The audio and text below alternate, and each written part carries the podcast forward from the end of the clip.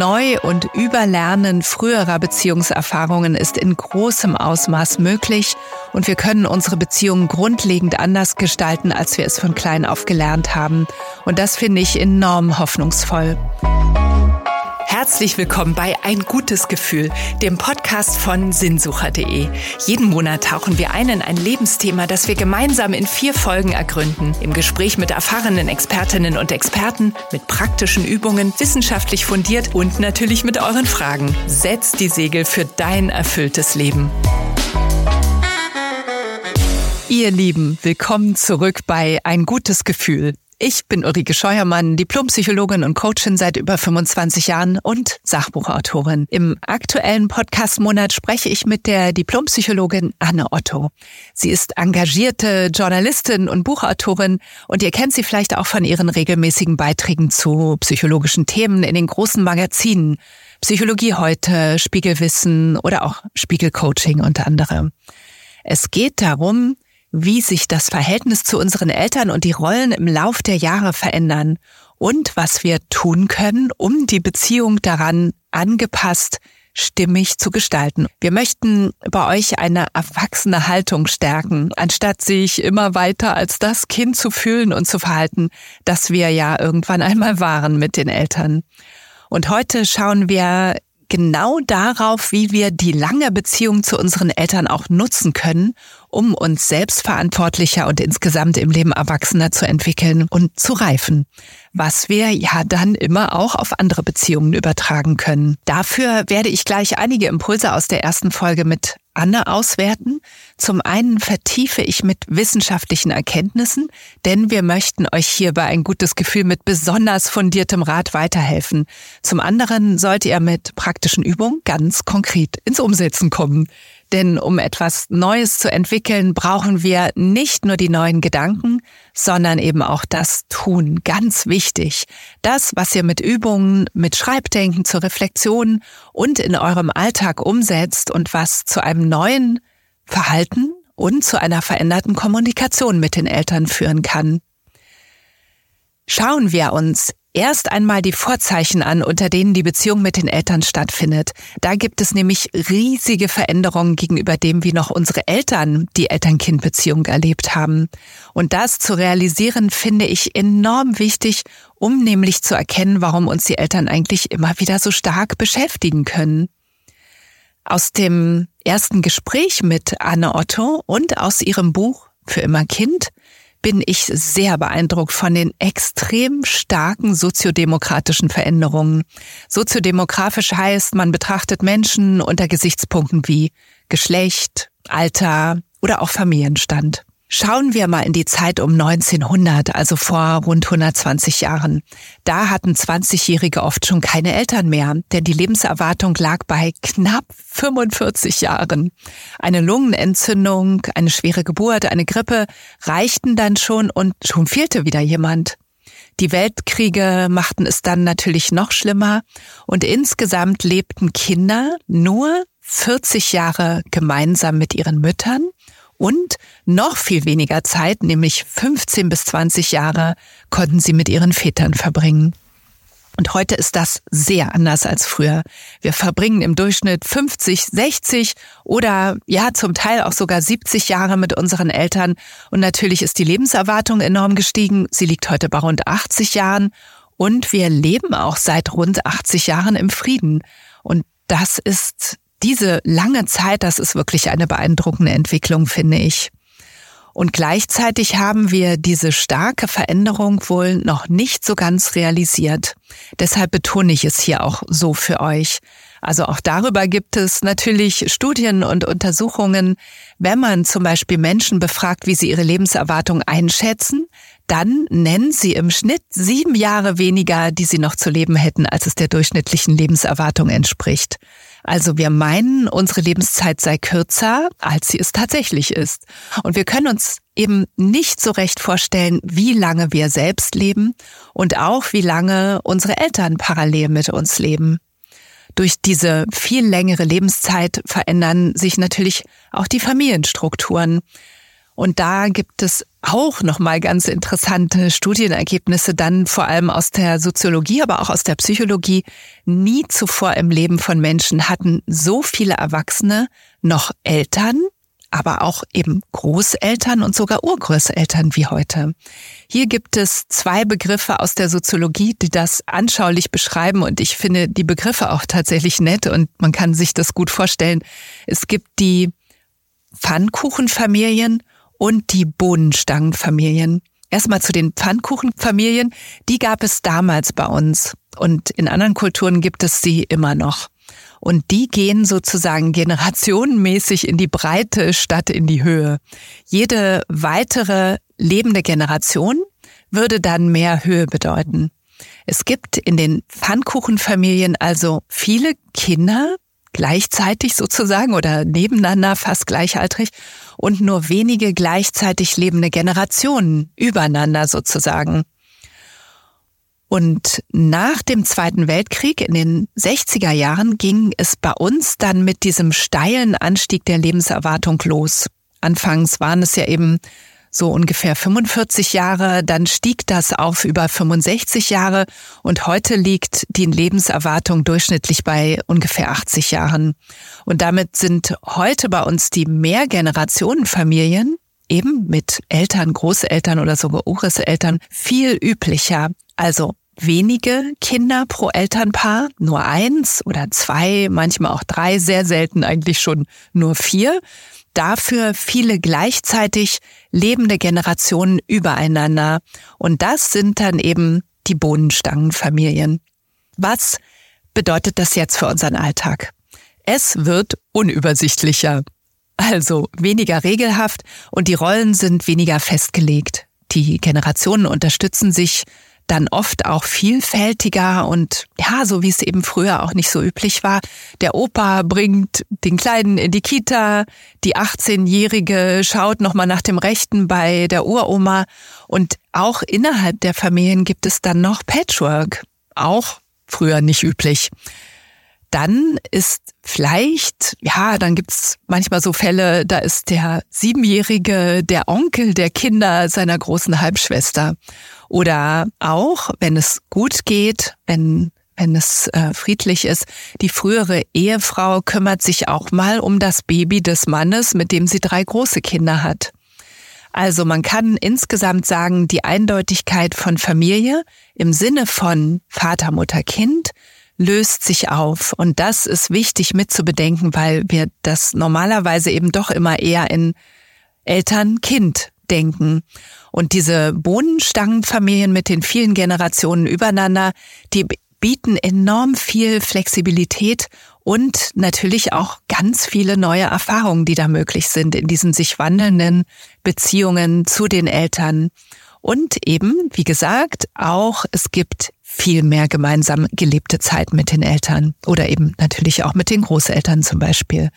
Und dabei bemerkt man dann eben in der Regel doch immer wieder neu, es gibt noch Bereiche, in denen man sich plötzlich wie ein Kind fühlt. Und weil dort so viele Situationen entstehen, wo es ein überkommenes Verhalten gibt, ist dann eben auch im Kontakt mit den Eltern oft die beste Möglichkeit, etwas zu entdecken und zu verändern. Und auch, ja, wenn das wichtige Wachstumsschritte sind, so ist das gleichzeitig oft ein mühsamer Weg mit vielen Vors und Zurücks, weil es oft gerade schwierig ist, sich in den Beziehungen zu verändern, die man seit Beginn des, seines Lebens kennt und die gerade deshalb eben ja auch so prägend sind. Ein paar Herausforderungen nenne ich mal. Das sind gleichzeitig ein paar Anregungen und schau einfach, was für dich zutreffen könnte. Zum Beispiel können wir in Auseinandersetzung mit den Eltern früh erlernte Beziehungsmuster verändern, wenn das notwendig ist. Also zum Beispiel aufhören, vorwurfsvoll zu sein oder nicht mehr eifersüchtig, vielleicht auch nicht mehr so nachtragend, immer wieder die gleichen Vorwürfe zu machen, endlich auch besser abgegrenzt Nein sagen, ist für viele ein großes Thema und auch sagen, was stört oder was man will und sich wünscht. Eine andere Herausforderung, eigentlich nochmal ein eigener Bereich, ist auch, sich nicht mehr gekränkt zu fühlen. Viele fühlen sich gekränkt, weil es auf einen Boden fällt, wo früher etwas gefehlt hat oder wo es eben früher Kränkungen und Verletzungen oder Abwertungen gab durch die Eltern oder erlebt jedenfalls. Und wenn dann zum Beispiel wieder mal die Anerkennung fehlt, der Vater die neue Arbeitsstelle der Tochter nicht würdigt und dann auch kein Wort über ihren großen Karriereschritt verliert, da hatte ich gerade kürzlich eine Teilnehmerin, die da sehr mit gehadert hat anfangs, dann kann die vielleicht irgendwann sagen, okay, er hat sein Leben lang als Handwerker in demselben kleinen Betrieb gearbeitet und er hat zeitlebens damit gehadert, dass er nicht studieren konnte. Jetzt bringt er eben die Anerkennung nicht über die Lippen, weil er sich immer noch dafür schämt. Das wäre eine erwachsene und sogar auch einfühlsame oder verständliche Weise, wie man auf so etwas reagieren könnte, anstatt es auf sich zu beziehen und sich, ja, vielleicht eben tatsächlich kindlich gekränkt zu fühlen. Eine Herausforderung kann auch sein, sich nicht mehr versorgen zu lassen, wenn das eben längst nicht mehr passt. Ja, vielleicht kann die Mutter sich kaum noch an den Ofen bücken und es kann dann Zeit sein, den nächsten Kuchen selber zu backen oder einfach vom Bäcker was mitzubringen, wenn man gerade keine Zeit hat. Es kann auch wichtig sein, einen weit verbreiteten Gedanken abzulegen und mehr Verantwortung zu übernehmen. Ich höre immer wieder, dass Menschen ihr heutiges Verhalten damit entschuldigen, wie es halt früher war mit den Eltern. Also kürzlich habe ich etwas gehört, äh, eine andere äh, Teilnehmerin sagte tatsächlich, mein Vater war cholerisch und deshalb traue ich mich auch heute nicht, meinen Auftraggeber zu kritisieren. Und ja, natürlich wird das der Grund gewesen sein, weil sie heute noch Angst hat und die frühere Beziehungserfahrung auf die heutige Beziehung zu dem Auftraggeber überträgt. Aber es ist eben heute anders und dann ist es Zeit, neue Verhaltensweisen zu entwickeln, sich mit dem auseinanderzusetzen, was einen selber dort heute immer noch hemmt. Und es gibt gute, moderne Methoden, die in der Lage sind, Blockaden schnell zu lösen. Ich arbeite viel damit und da ist Veränderung dann oft sehr, sehr schnell möglich. Und dann kann vielleicht irgendwann jemand auch sagen, okay, ich habe das erlebt, aber heute mache ich es anders und ich spreche nun mal an, was mich stört und was ich anders haben will. Und ja, Angst hin oder her, ich gehe da drüber. Ich äh, werde mutig und entwickle etwas Neues. Ja, letztens hatte ich auch im Bekanntenkreis jemanden gehört, der gesagt hatte, in einem Streit mit der Partnerin, wo Kritik auch fiel, tja, da kannst du dich bei meinem Vater beschweren. Also das wäre auch so eine Sache. Lieber heute die Verantwortung übernehmen und nicht mehr in der Vorwurfshaltung gegenüber den Eltern bleiben. Wenn wir mit unseren Eltern zusammen sind, fallen wir mitunter durch einen Zeittunnel, wie Anne Otto das nennt. Das Wort ist wirklich sehr, sehr schön und anschaulich. Und so ist es oft. Zack, innerhalb von Sekunden oder ja, vielleicht sogar Zehntelsekunden ist man plötzlich wieder das Kind, das man damals war. Und das geschieht oft besonders leicht bei den typischen Familienfesten zum Beispiel. Also vor und zu Weihnachten, dem Fest der Familie oder auch wenn man nach Hause zu Besuch kommt zu den Eltern, wo früher alles stattgefunden hatte. Das wirkt natürlich mit darauf ein, dass man leichter durch diesen Zeittunnel fällt. Und dann sind wir eigentlich 40 oder 60 Jahre alt, wieder Kind und sind mittendrin im Bravsein, im Trotzigsein, im Eifersüchtigsein auf die Geschwister. Nun ist aber wieder interessant, was wir aus der Wissenschaft und den dortigen Erkenntnissen lernen können. Da gibt es nämlich eine, wie ich finde, sehr gute Nachricht, die ich enorm entlastend finde. Und dabei geht es um Bindungsmuster und Bindungsstile. Heute weiß man durch große, lange Langzeitstudien, die zum Teil über 40 Jahre laufen, dass sich die Arten, wie wir Beziehungen führen, im Lauf des Älterwerdens verändern. Sie werden nämlich überschrieben durch neue Beziehungserfahrungen oder sie werden mit neuen Erfahrungen angepasst. Und klar, ja, Persönlichkeitseigenschaften oder familiäre Erfahrungen sind ein Teil dessen, womit wir Beziehungen auch heute gestalten. Der andere Teil ist aber das, was wir im Lauf des Lebens weiterentwickeln. Unser ganzes Leben lang kommen neue Erfahrungen mit neuen Menschen dazu, die uns verändern können. Und dazu schauen wir mal noch etwas genauer in die Forschung dazu. Es gibt nämlich inzwischen eben relativiert in Bezug auf das Thema Bindungserfahrung eine sehr einflussreiche Theorie, die sogenannte Bindungstheorie, die uns alle immer noch stark beeinflusst. Wir sind eigentlich damit aufgewachsen und im allgemeinen psychologischen Verständnis, das es ja in unserer Gesellschaft auf jeden Fall gibt, ne, so ein Grundverständnis von Psychologie, da ist das immer noch sehr aktiv. Und diese Bindungstheorie wurde zu Beginn des 20. Jahrhunderts entwickelt und ihr liegt genau diese Idee zugrunde, dass es früh geprägte Bindungsstile gibt, die ins Erwachsenenalter mitgenommen werden. Und man ging davon aus, dass diese Bindungsstile in erster Linie durch das Verhalten der Bezugspersonen entstehen, also in der Regel der Mutter, ja, oder eben auch des Vaters. Und natürlich, wir lernen von Beginn an mit unseren ersten Bezugspersonen, wie Beziehungen geführt werden, was Bindung und Beziehung überhaupt ist. Daraus entwickeln sich dann auch bestimmte Bindungsmuster, wie zum Beispiel im Idealfall eine sichere Bindung.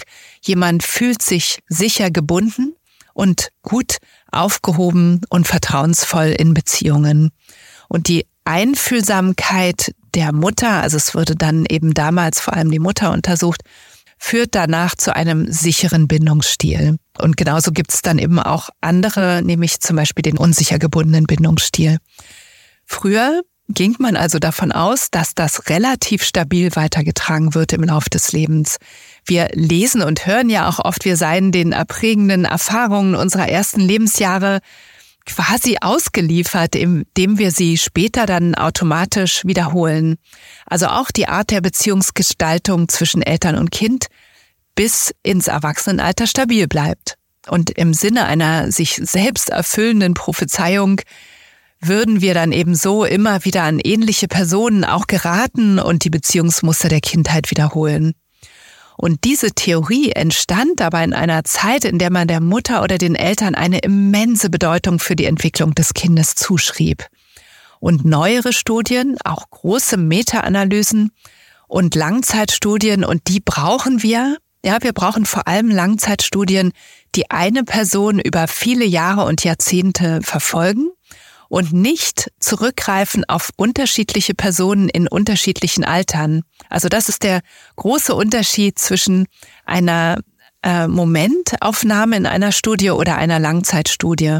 Bei Langzeitstudien wird eben dieselbe Person begleitet und dann spielen Umgebungsfaktoren natürlich kaum eine Rolle. Und diese neueren Studien zeigen nun, dass der Bindungsstil eben nicht stabil ist, Vielmehr nimmt die Stabilität mit zunehmendem Alter ab und verflüchtigt sich. Es ist sogar so, und das war auch schon sehr beeindruckend für mich, als ich mehr darüber gelesen und recherchiert habe, da heißt es tatsächlich, schon bei Jugendlichen ist in Bezug auf die Qualität der Beziehung zu Gleichaltrigen kaum noch ein Zusammenhang mit dem frühen Bindungsstil zu erkennen. Wie kann das sein?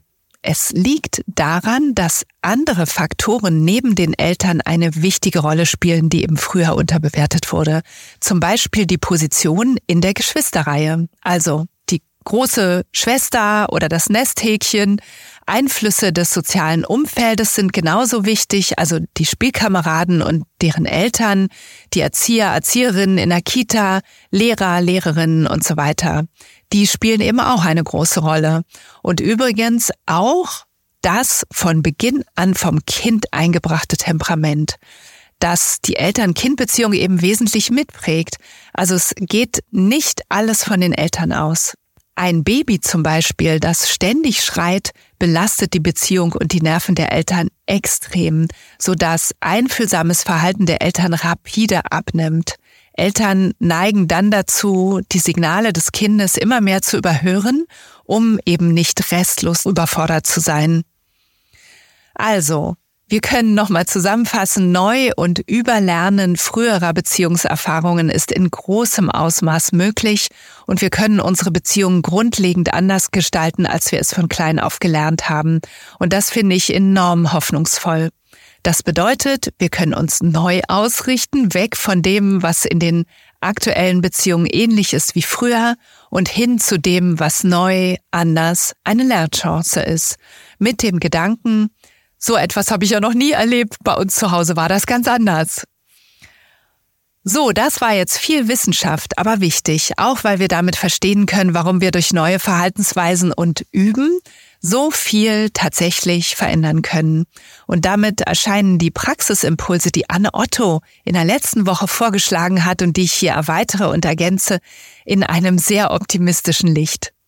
Und einen Impuls von Anne können wir hier erweitern zu einer kompletten Übung für die du dir etwas Zeit nehmen solltest, etwa eine Viertelstunde oder auch etwas länger. Es geht um einen Perspektivenwechsel, bei dem du dich in eine andere Person hineinversetzt, aber nicht mal nur so schnell als Gedanke, sondern probiere mal einen echten Rollenwechsel aus.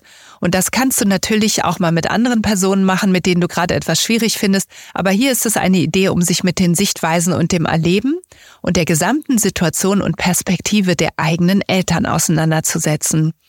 Und wenn wir das tiefgehend machen, kann ich dir versprechen, die Beziehung und dein Gefühl und auch der direkte Kontakt zu deinen Eltern wird sich dadurch verändern und positiv weiterentwickeln.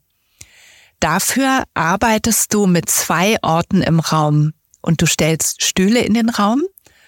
Alternativ könntest du auch mit Zetteln als Marke am Boden arbeiten und dich darauf stellen, aber ich mache jetzt mal die Variante, dass du zwei Stühle hast. Der eine Ort ist dein Elternteil, Vater oder Mutter oder auch Großmutter oder Großvater, wenn diese sehr wichtig für dich waren. Der andere Ort ist deine eigene Position, auf die du dich zuerst setzt. Und wenn du magst, kannst du dich jetzt auf den Stuhl des Elternteils, also der Mutter oder des Vaters setzen und sei jetzt mal diese andere Person. Finde dich da ein und sprich aus der Ich-Perspektive aus Sicht dieser Person. Wie geht es mir? Wie fühle ich mich? Körperlich und emotional? Was bewegt und beschäftigt mich? Welche Ängste, Sorgen, Hoffnungen, Wünsche habe ich? Und da auf dem anderen Stuhl, da ist ja meine Tochter oder mein Sohn. Was denke ich über sie? Was wünsche ich mir von ihm oder ihr? Und was wünsche ich mir für sie oder ihn? Nimm dir dafür für diese Fragen ruhig etwas Zeit und stell auch zwischendurch auf Pause oder mach es hinterher und danach schüttle die Rolle ab, auch körperlich streife sie ab und setze dich dann wieder auf deinen eigenen Stuhl.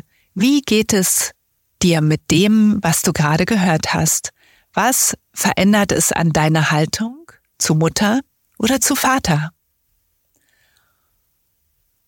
Wenn du magst, kannst du das selber auch später einmal mit deinem anderen Elternteil wiederholen und prüfe immer genau, ob das für dich stimmig ist. Und dann reflektiere auch mit etwas Abstand. Was resultiert aus dieser Übung für dich? Vielleicht magst du dazu auch etwas aufschreiben als Auswertung ich erlebe immer wieder, wie völlig verändert Menschen auf ihre Eltern blicken mit mehr Verständnis, wenn sie diese Übung gemacht haben. Und das Gute ist, dass man das gut allein für sich ausprobieren kann, ohne dass es dann auch gleich zu therapeutisch wird. Und du kannst dann in der Folge schauen, wie du nachreifen kannst im echten Kontakt mit deinen Eltern. Also, welches neue Verhalten, welche neuen Reaktionsmuster fallen dir vielleicht wie von selbst ein? Wie fühlst du dich anders, wenn ihr euch das nächste Mal seht oder sprecht? Ja, und nun zum Abschluss der Folge kannst du noch kurz reflektieren, was ist das Wichtigste für mich aus dieser Folge? Was ist die eine Sache, die ich aus dem Hören mitnehme? Meist ist es so, dass eine Sache sich viel besser verankert, als wenn man sich fünf oder sieben oder neun Sachen merken will. Wie wäre es mit einem Satzanfang dafür? Das mache ich ab jetzt anders. Doppelpunkt. Was kommt nach diesem Satzanfang bei dir? Ja, und damit schließen wir auch für heute, denn solch ein Satz, das mache ich jetzt anders, ist, würde ich sagen, ein idealer Schlusspunkt für diese Podcast-Folge von Ein gutes Gefühl. Für mehr von Anne Otto schaut einfach bei sinnsucher.de in ihren Online-Kursen und den Link dorthin findet ihr in den Show Notes bei sinnsucher.de slash podcast. In der nächsten Woche geht es dann bei Ein gutes Gefühl weiter mit Fragen von unseren Hörerinnen und Hörern, die wir vorab sammeln und die Anne und ich dann gemeinsam beantworten. Deshalb freue ich mich auch schon sehr auf die nächste Woche mit euch. Und bis dahin abonniert gerne den Podcast, damit ihr keine Folge verpasst. Wir freuen uns natürlich auch über euer Feedback. Vielleicht habt ihr auch Wünsche für weitere Themen und Expertinnen oder Experten hier im Podcast. Schreibt uns dazu einfach eine E-Mail an kontakt.sinnsucher.de oder schreibt uns bei Instagram oder Facebook. Auch hier findet ihr alles in den Show Notes oder unter sinnsucher.de slash podcast. Also, bis zur nächsten Woche. Alles Liebe für euch und viele gute Gefühle.